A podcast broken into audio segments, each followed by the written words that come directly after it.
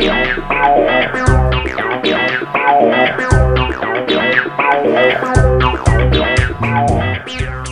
bonjour à toutes et à tous, chers premiers auditeurs.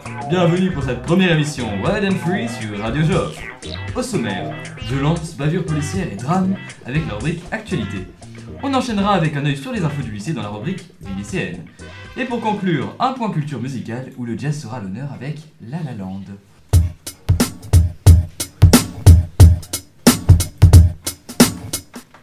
L'affaire Théo, beaucoup en ont déjà entendu parler car c'est une des affaires les plus médiatisées du mois de février. On en parlait déjà et on tirait déjà des conclusions alors que la justice n'avait toujours pas tranché sur l'affaire et ça, ça a marqué beaucoup de monde. Je trouve qu'en fait aujourd'hui euh, les médias, ils font toujours un peu, ils exagèrent un petit peu tout- toutes les réactions, tout ce qui se passe un peu autour de nous.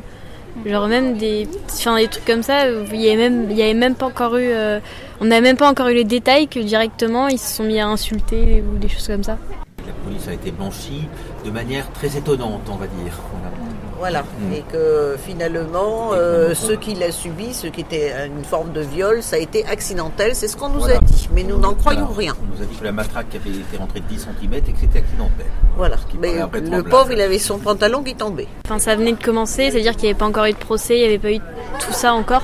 Et donc à ce moment-là, ils ont déjà commencé direct à euh, beaucoup exagérer. Alors que en fait, on savait pas encore vraiment ce qui s'était passé. Alors tout dépend de, de qui on consulte, donc en fonction des médias, je dirais qu'il y a eu une tentative de nous faire réfléchir et d'autres une tentative de défendre euh, ce qui est en place. Moi, je pense qu'ils ont fait leur travail euh, correctement. Pas tous. Je dis ça dépend oui, mais des puis il y médias. en a aussi, enfin il y en a qui ont fait aussi à un moment donné du sensationnel, quoi, pour que ce soit vendeur. Euh, encore une fois, ça dépend des médias.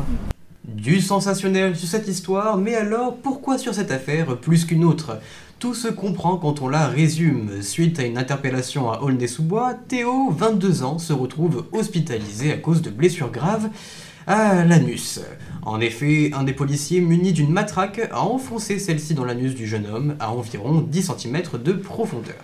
D'un côté, le témoignage de Théo qui accuse les policiers de viol et de violence, et de l'autre les policiers qui plaident l'accident, diffèrent totalement et divisent l'opinion publique. J'ai vu une manifestation devant, mais je ne suis pas allée dedans. Moi j'ai des amis qui sont allés, mais euh, je trouve ça aussi bien qu'il y ait des gens qui réagissent. Pas la bonne réponse, les manifestations lycéennes. Je pense qu'il y a peut-être d'autres façons euh, de, se, de dire ce qu'on a à dire ou de se battre. Voilà, ça c'est mon point de vue. Après, euh, qu'il ait besoin de l'entendre et qu'il ait besoin de- d'en parler, je pense que oui, mais il y a d'autres euh, voies pour faire cette chose de façon intelligente. Moi, je dirais effectivement, j'irais dans le même sens en disant que de toute façon, l'escalade de la violence n'est pas une solution pour résoudre les problèmes. Ce phénomène, entre guillemets, d'actualité s'est conclu sur la décision de l'IGPN, ou police des polices si ça vous semble plus clair, qui a jugé non intentionnel l'actu du policier, créant l'indignation, voire un doute sur le système judiciaire. Et de nouvelles informations sont sorties dernièrement, et nous avons appris que Théo aurait menti sur son témoignage. Il n'en reste que les débats continuent et tournent autour de la réalité des violences policières.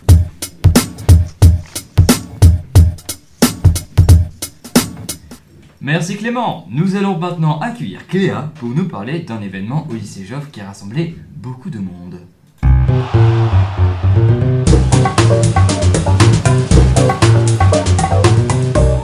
Bonjour Cléa. Bonjour. Le jeudi 30 mars, l'ensemble du lycée Joffre a fait preuve d'une grande solidarité. En effet, la course du lycée est une des démonstrations de l'investissement des élèves, mais aussi des adultes, car les 80 équipes étaient constituées de 4 élèves et un majeur, sportif ou non.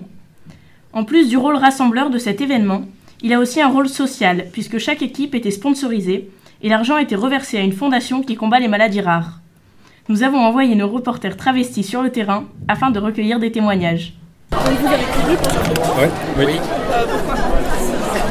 C'était pour un défi plutôt, je pense. Ouais, c'était pour s'amuser, surtout. Ouais, pour s'amuser, ouais. Et puis on a pensé aussi aux associations. Bah, franchement, c'était super cool. Ouais, c'était c'était vraiment sympa. C'était un peu crevant. À mais refaire. Bah, pour une fois qu'on peut courir avec les professeurs dans une ambiance sympa, ça change un peu du quotidien. Et si on peut servir une cause comme celle-ci, euh, c'est toujours agréable. Et puis en plus, on croise les élèves dans un autre contexte. Et je trouve ça très bien. Je considère vraiment que pour la vie d'un établissement, c'est vraiment très important que ce genre de manifestation ait lieu. Donc euh, en plus ce matin il y avait le spectacle de danse aussi, ça a fini de mettre un truc sympa euh, dans l'établissement. C'est toujours bien de sortir un peu des classes. On a couru, on était 5, on a tout défoncé. Franchement, j'ai fait le meilleur score. c'était 28, super. 28e. On a tout niqué. Alors les motivations à la base, c'est euh, de faire en sorte à ce que les gens, euh, parce que je suis arrivé ici il y a 4 ans, et qu'il y avait euh, en termes de cohésion entre les classes, les élèves, les professeurs, ça manquait un petit peu de voilà, projet fédérateur. Et euh, j'ai rencontré un collègue professeur, Monsieur Laval, qui est co-organi- co-organisateur avec moi. Et euh, avec Laurent, on a décidé de faire une course pour associer ce mouvement à une bonne cause, puisqu'on avait une élève qui était malade, d'une maladie rare. Et euh, l'idée a germé de j'offre une course avec euh, donc à la fois ce partage dans le lycée et en même temps euh, ce côté solidaire avec les maladies rares. Voilà. Est-ce que vous pensez qu'on pourrait améliorer ce qui se passe et faire en sorte que ça soit mieux? Et est-ce que l'année prochaine, on compte sur le refaire et l'améliorer? Alors c'est la deuxième édition. Euh, je pense qu'on s'est amélioré par rapport à l'année dernière parce que d'abord l'investissement justement et c'est ça qui fait plaisir de, de tous a été bien plus important. Donc du coup ça a facilité aussi l'organisation de cet événement.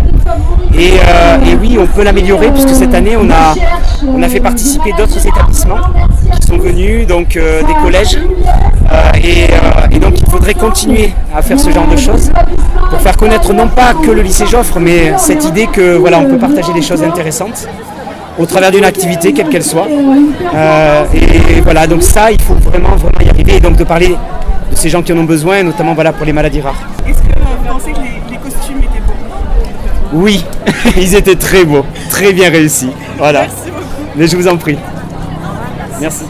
Il a couru avec ma classe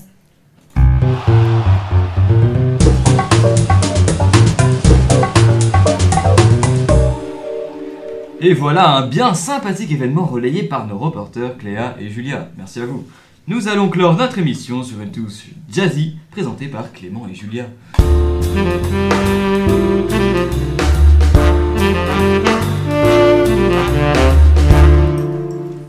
La La Land, impossible que vous n'ayez pas entendu parler de ce film phénomène, à moins que vous ne viviez au fin fond d'une grotte, enseveli par la terre dans une montagne tibétaine depuis deux mois.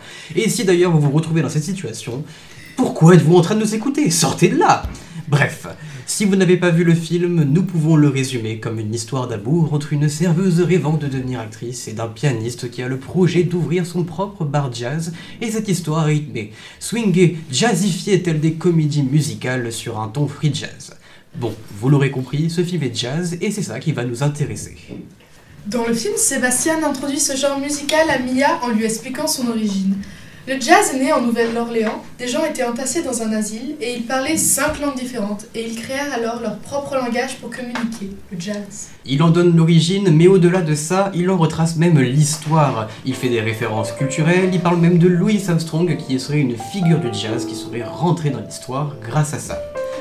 Par la suite, Sébastien va expliquer à Mia ce qu'est le jazz en s'appuyant sur l'orchestre qui performe, pardon, en phase 2.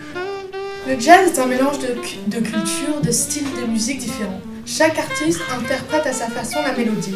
À chaque fois que l'on écoute du jazz, on part pour un nouveau voyage. Ce style musical incarne l'art du conflit et du compromis. Il se base sur un saxophoniste, un trompettiste et un contrebassiste. Pour poursuivre, nous allons devoir vous spoiler un petit peu l'histoire. Au début, Sébastien cherche à réaliser son rêve, qui est d'ouvrir un club de jazz. Il évoque le style du jazz de base, le jazz à ses débuts. Or, tout le monde lui fait la remarque que ce jazz est dépassé et bon pour les ascenseurs et les fonds de discussion dans les soirées chic. Plus personne n'écoute le jazz, c'est un bruit de fond pour combler les blancs. C'est l'idée qui est véhiculée par l'entourage de Sébastien. Vous vous doutez bien, après tout ce discours, que le jazz dans La La Land est plus qu'un élément de l'histoire. C'est une trame scénaristique, la base sur laquelle est fondée l'histoire. En effet, le jazz au début du film est représenté par des passages de comédie musicale et il est accompagné de beaucoup de sentiments de joie et beaucoup de légèreté. Ainsi, les décors, les musiques et les personnages ont un style plus vintage avec des couleurs très vives et se mettent à chanter toutes les 10 minutes. Mais toute cette joie ne va pas durer. Et oui, tout va basculer. Sébastien tombe sur son vieil ami Chris, qui lui propose une place dans un groupe où il serait pianiste. Mia lui suggère d'accepter et il se retrouve contre son gré dans un groupe d'électro-swing. C'est un genre musical moderne qui reprend le jazz électro et l'électro qui ne plaît absolument pas à Sébastien. C'est à ce moment que la seconde phase débute dans des tonalités plus sombres. Le film perd aussi son côté vintage. Tout sépare le jeune couple. Sébastien n'est plus présent pour Mia qui cherche aussi à réaliser son rêve sans son soutien. Mia, désormais seule, échoue. Sébastien ne supporte plus le groupe de.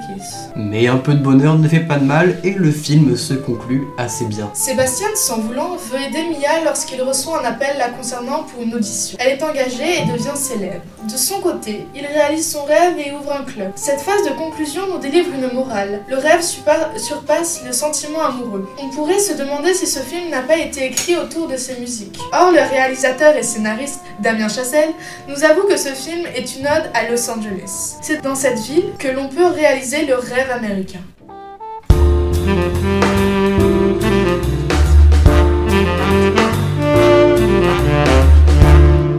Merci Clément, merci Julia, et merci à vous, chers auditeurs, de nous avoir écoutés. Vous pouvez retrouver cette émission en ligne sur le site du lycée et sur notre page Facebook, Les Radio de Joffre. Yeah.